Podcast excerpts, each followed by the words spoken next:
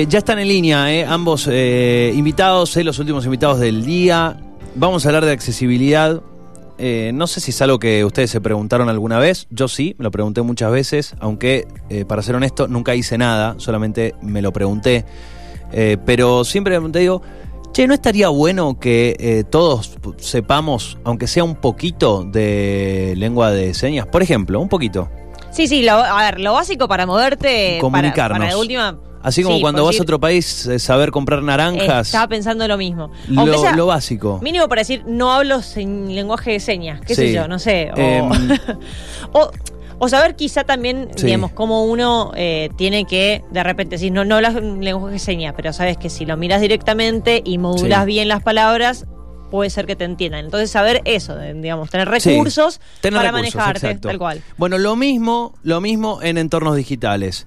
Eh, se hicieron la pregunta de eh, qué pasa cuando una persona eh, una persona quiere ingresar a una web y realmente esa web no está preparada para que esa persona pueda navegarla.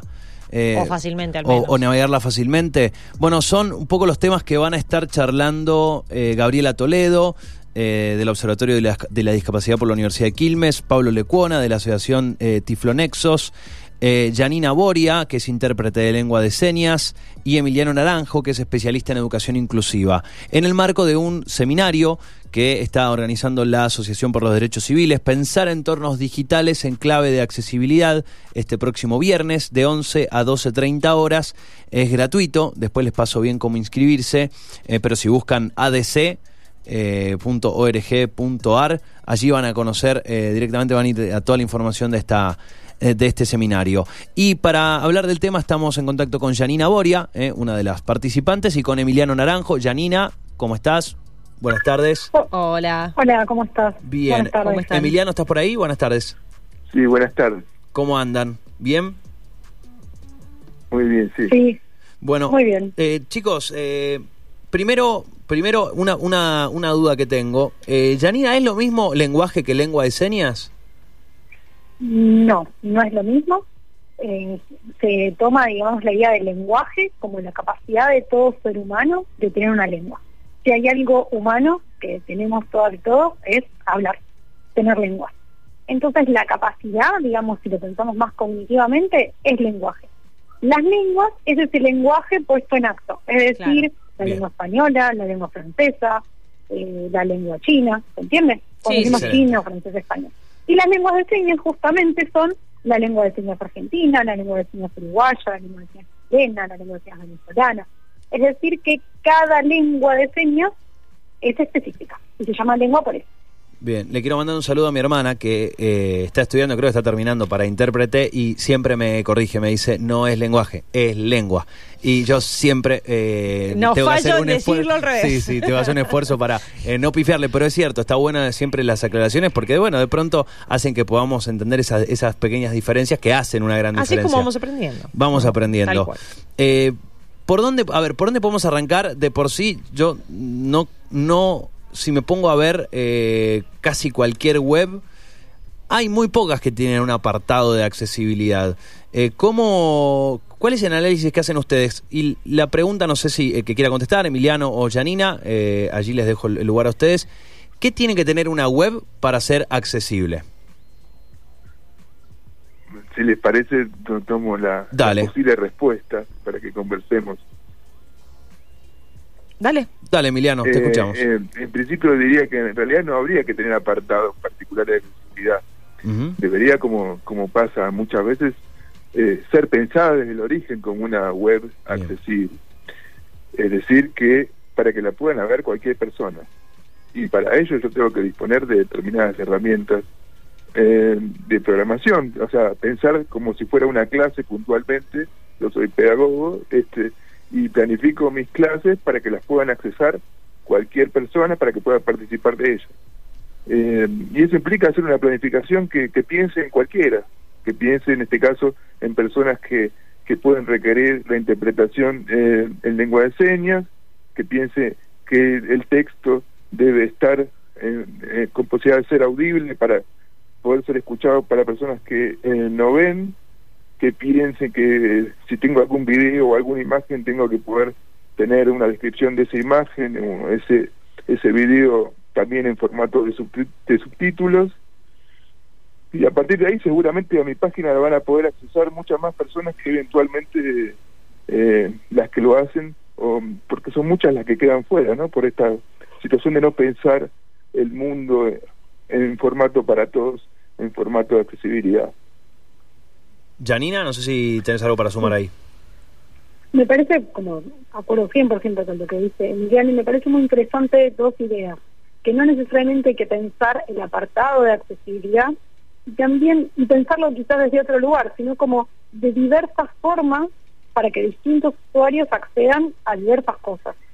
En ese sentido, podemos pensar incluso en aplicaciones que, que son servicios o incluso que venden cosas. O sea, la idea es que para que ingresen más personas, requerimos que esté diseñada en formatos que, que se piensen de manera diversas.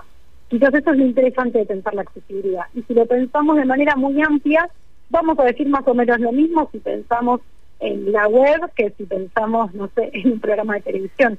Porque lo que estamos proponiendo es que la accesibilidad nos va a permitir o va a hacer ese contenido o ese producto o esa página accesible para diversos usuarios.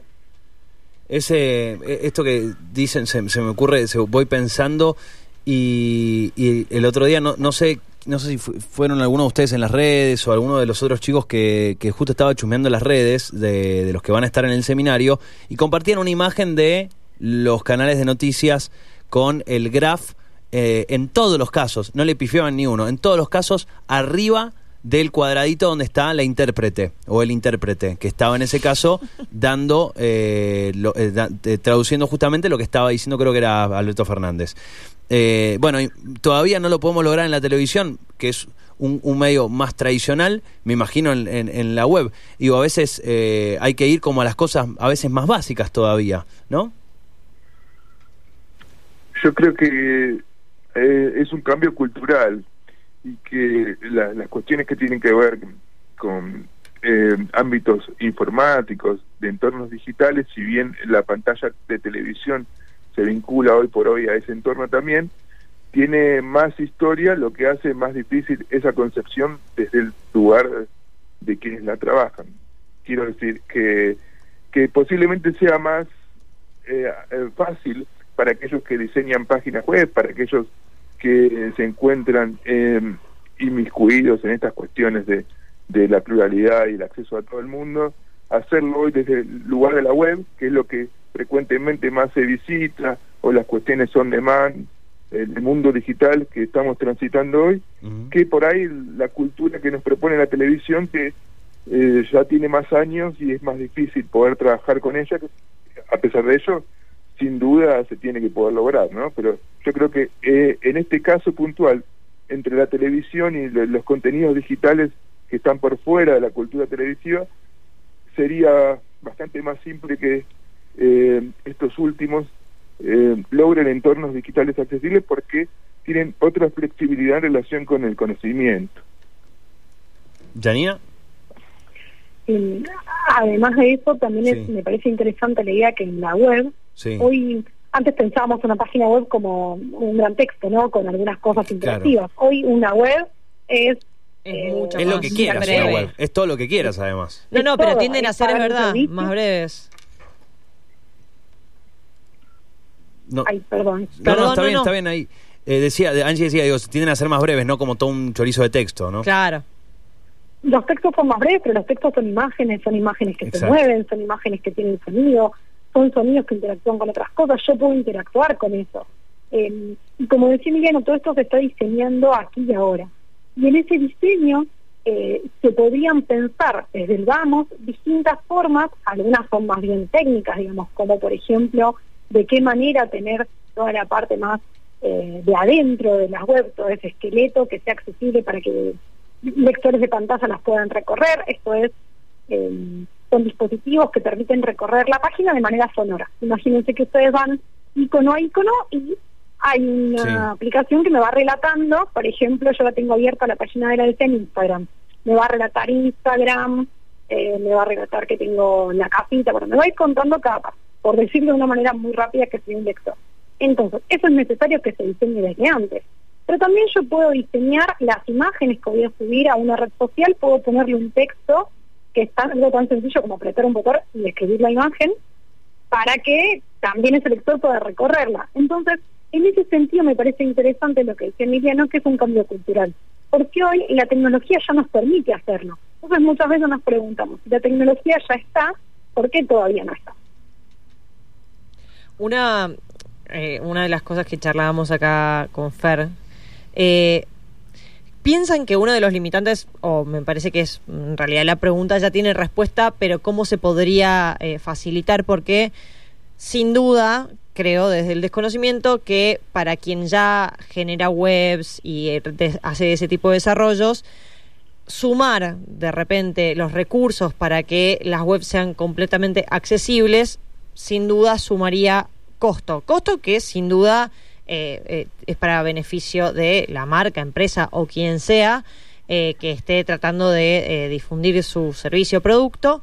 Pero bueno, al final del día hay veces que todo se, se limita a un tema de presupuesto. ¿Cómo eso es uno de los principales, piensan que eso es uno de los principales limitantes? ¿Cómo se podría facilitar para que ese no sea un impedimento? me parece que en realidad el, principal costo es, la predisposición para el conocimiento. Cuando uno está dispuesto a, accesar a ese saber, entonces, eh, si bien es cierto que, planificar determinada página web o contexto eh, digital accesible puede resultar con un costo eh, inesperado, el saber en sí mismo es el propio costo que uno tiene que pagar, digamos. en primer lugar, si uno tiene el saber, ese costo, no es, eh, diría yo, es muy barato en términos económicos, porque en realidad tiene que tener la predisposición para hacerlo, no hay en sí un costo físico. Ahora, si lo hubiera, tiene que ser abordado por políticas públicas. Nosotros estamos hablando de hacer, eh, vamos a tener un evento, perdón, eh, en donde claramente planteamos que la accesibilidad web es un derecho y como tal tiene que ser abordado por políticas públicas para poder ser accesado por todos los ciudadanos y ciudadanas que que, quieran hacerlo. ¿no? Y en ese punto, cuando digo políticas públicas, digo asumir eventualmente los costos que hubiese en ese en esa programación, en esa disposición. Janina, así, yo lo voy preguntando si quieren sumar algo, así no, así vamos vamos eh, ordenando la charla y no nos no nos pisamos. Perfecto, está súper ordenado así a mí me parece que lo único que podría agregar en esto es que en el caso de que hubiese un costo, es tan importante como cualquier otro costo. Lo, lo saco de la web porque a veces la web nos parece más efímera. Si yo tengo que filmar un intérprete de lengua de señas, bueno, mi costo es, yo voy a hacer un programa de televisión. Bueno, tengo que tener un iluminador, una iluminadora, una camarógrafa, eh, un director, etcétera, y un intérprete de lengua de señas. No es que tengo más costo. Lo que pasa es que estamos considerando que hay costos eh, mejor usados que otros. Bien, o lo estamos poniendo como un costo extra, como si fuera un opcional, digamos. Exactamente, no, no, no es una decoración. En ese sentido, si nosotros entendemos, como decía Mileno, que la accesibilidad es un derecho, que la accesibilidad web es un derecho, no es un costo. El tema se nos convierte en un costo cuando yo no lo planifico. Porque si yo planifico mi estructura de costos y además planifico mi año, las tareas de distintas trabajadoras, trabajadores, y de golpe le sumo una tarea más, entonces sí es un costo. O si de golpe hice un producto, hice una web, la terminé entera y al final me doy cuenta que tengo que hacerla accesible, quizás sea más costoso, porque no lo planeé desde el primer momento. Por ahí podemos volver a lo que decías, eh, Emiliano, esto de, lo cultural, ¿no? Si no lo planificamos es probablemente porque no lo tenemos incorporado en nuestra, en nuestra planificación y nuestras prioridades es... Eh, en nuestro cotidiano. Claro, me parece que también va por ahí, ¿no? Es decir, no está en la planificación o lo tenemos como este costo extra porque es, es algo extra, es algo que no habíamos planificado porque no está intrínsecamente incorporado en nuestro, en nuestro día a día. Absolutamente. Y, digo, en términos este, de incorporar y, de cambio cultural, también eh, más allá de las personas con discapacidad, hay un beneficio general para cualquier persona. Yo eh, si bien soy una persona con discapacidad en este caso, motora es la mía, utilizo herramientas de accesibilidad que no que no son propias de mi situación, es decir, yo a la computadora no, no le dicto, no le escribo con, con los dedos generalmente, aunque pueda hacerlo y bastante bien, sino que ahora le dicto con la voz. Y es un costo, es una situación, perdón, que, que antes no hacía. y que si no hubiese accesado a determinadas herramientas de accesibilidad y de conocimiento, hoy no podría aprovechar. Eh, lo mismo pasa cuando tengo que leer un libro y, el libro es demasiado este eh, largo. A veces hay páginas que le pido a la computadora que me la lea y antes no lo hacía, si no hubiese accesado a ese saber eh, particular que me permite hoy hacer esto, ¿no? Y lo mismo para cualquier ciudadano, para cualquier persona que este, esté interesado por estas temáticas que no solo hacen al derecho particular de, personas en situación de discapacidad, sino a todos en general. Y eso me parece que tiene que estar claro al momento en que hablamos del cambio cultural. Eh, es un cambio que más allá de lo humano, más allá de lo que dice el derecho, nos, beneficia a todos en términos de que nos brinda herramientas para poder comprender, para poder aprovechar mejor el tiempo y, y para poder justamente arribar a la construcción de sociedades más justas, que es lo que está faltando. sí, eh, que definitivamente, perdón, pero eh, definitivamente desde ese punto es como se lo debería ver y entender porque es como decís, mucho más allá del derecho, de lo que te digan que tenés que hacer o que podés hacer, o digamos, es un tema de, de, nosotros como personas, de poder comunicarnos, de poder difundir, de llegar a la mayor cantidad de personas posibles. De ser más humanos, eh, ¿no? De ser más humanos, en definitiva. en definitiva. Eh, Parece. Hacer un esfuerzo para ser un poco más humanos. Sí, wow. Eh, ahora eh, que si, si tenemos un, un, número, tal vez no hay una, tienen o no tienen una estadística, no, tal vez es muy complejo lo que voy a preguntar, pero una de cada cuántas páginas, cuántas web tienen eh, herramientas de accesibilidad o son accesibles completamente. Estamos hablando de un número bajito, medianamente bajo, muy bajo. Yo diría que es casi inexistente en términos generales mm.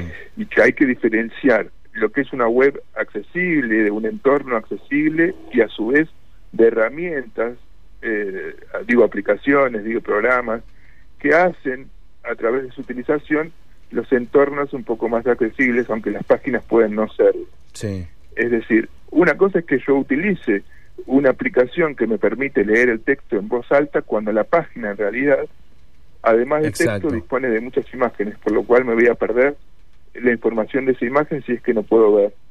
Entonces, eh, en términos generales de, estadísticas web, según la, investigación de ADC y, algunas investigaciones, es realmente ínfimo el porcentaje de páginas web que, eh, eh, siendo evaluadas por los organismos pertinentes, se consideran accesibles. Ahora, muchas veces los usuarios utilizan determinadas herramientas que brindan accesibilidad porque las conocen y entonces favorecen la navegación. Pero es, digamos, un esfuerzo particular de cada usuario que navega encontrar las herramientas en términos generales que hacen que su navegación sea accesible y digna en función del entorno digital que pretende recorrer.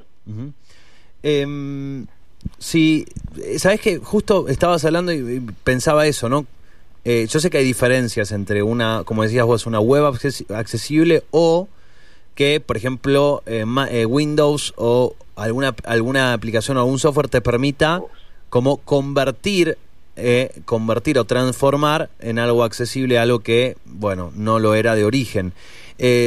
digo, me imagino tal vez una herramienta, viste, que están, yo sé que empresas como Google y Apple están, son grandes empresas que están, que trabajan estos temas, tal vez eh, no sé si tan rápido como, como gustaría, pero los trabajan, tienen equipos interdisciplinarios para, para estos temas.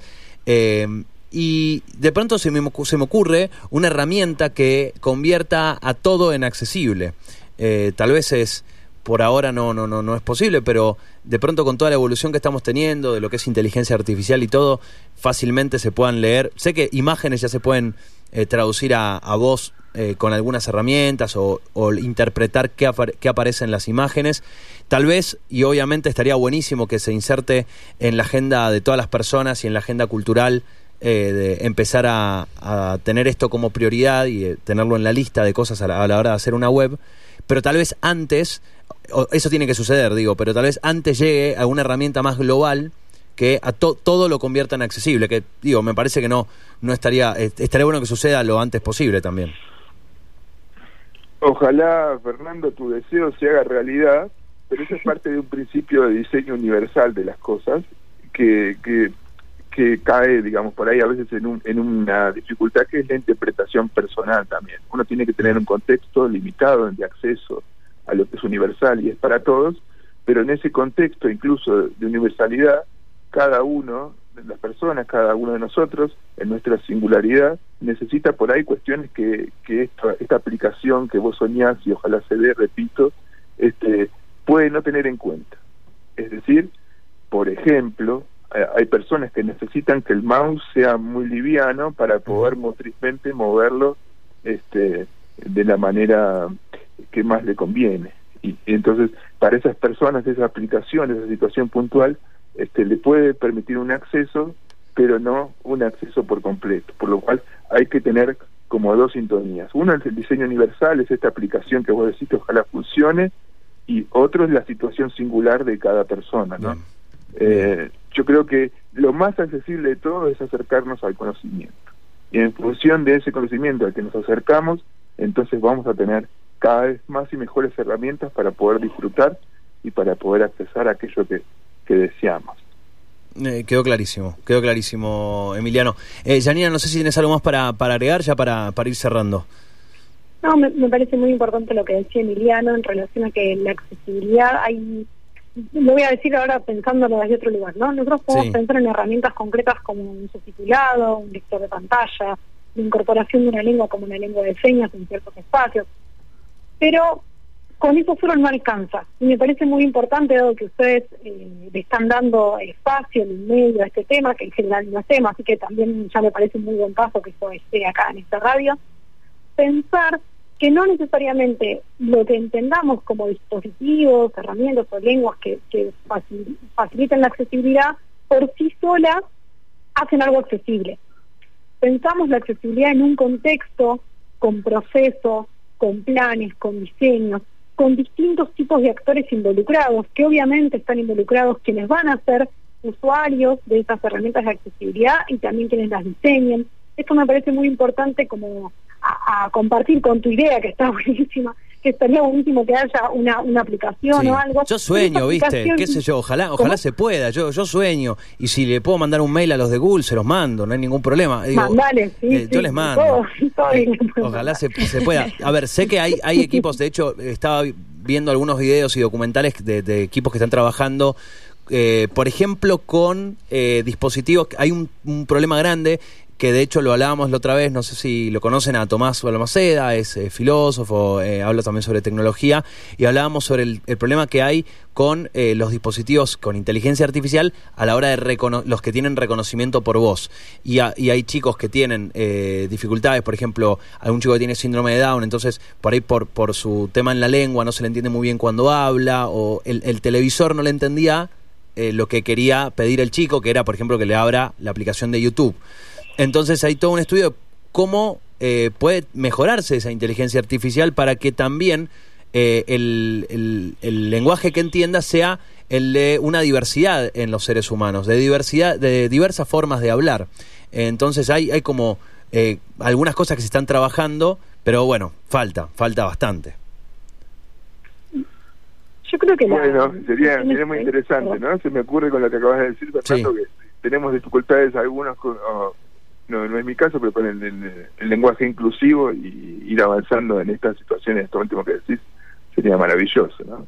Eh, que puedan reconocer todo tipo de voces y, de lenguas. Eh, y sin duda esto va a pasar, pero no va a pasar sin antes reconocerlos nosotros como personas, como, como individuos particulares y estar abiertos a esa posibilidad. No existe un programador que pueda programar antes que eh, antes aquello que él mismo no pensó. Entonces, si no está en tu posibilidad de comprensión, en tu posibilidad de, interacción con el mundo, tampoco va a estar en tu, situación de, programación, en tu situación de, relación con la tecnología. Por eso es muy importante que esto, por sobre todas las cosas, se, convierta en una clave, como dice el, nombre del seminario, en una clave de accesibilidad eh, en términos educativos, en términos generales y para todos. Janina, no sé si algo para, para el cierre, algo eh, justo te, interrumpí yo y... No, todo bien. Me parece muy interesante lo que dice Emiliano en relación a que está bueno que lo pensemos previamente. Y en eso de pensar, o sea, que nadie va a diseñar algo que no sabe que tendría que diseñar. Ahí pensaba Claro. el ejemplo, un ejemplo que quizás eh, todas, todos los que estamos acá usamos, que es en YouTube. La calidad de, de subtitulado en vivo que desarrolló YouTube hace cinco años no lo hubiéramos pensado. No, no, tal cual, tal cual. Eh, me, me parece un buen ejemplo. Bueno, YouTube se dio cuenta, no sé quién, pero alguien de YouTube se dio cuenta que los videos, incluso en la propia lengua, no solo necesitábamos eh, sistemas o inteligencia artificial que traduzca o que transcriba de alguna forma lo que se dice en una lengua a otra, Sí. sino que sea en la misma lengua. Bueno, ahí hubo un, un pensar, una idea que hizo que esto suceda y la verdad que hoy hay subtitulados que son mucho mejores, pero hoy eh, accedemos a mucho más con este subtitulado en vivo. Eh, Janina, Emiliano, agradecerles a ambos. Eh, esta es un anticipo, una charla introductoria, por así decir, eh, de lo que será el seminario este próximo viernes. Están absolutamente todos invitados, invitadas. Es eh, viernes de 11.30, eh, de 11, perdón, a 12.30. Es gratuito, lo organiza la Asociación por los Derechos Civiles en esta campaña para pensar entornos digitales en clave de accesibilidad. Eh, agradecerles muchísimo eh, por la participación y por esta charla. Gracias a Gracias por la invitación. Un fuerte abrazo, vamos, Un hasta abrazo, luego. éxitos, Un abrazo. gracias. Allí lo escuchaban eh, a Janina Boria, ella es intérprete de lengua de señas, y Emiliano Naranjo es especialista en educación inclusiva. Eh, van a ser dos de los cuatro expositores de este seminario gratuito. Eh, es muy fácil, tenés que ingresar a adc.org.ar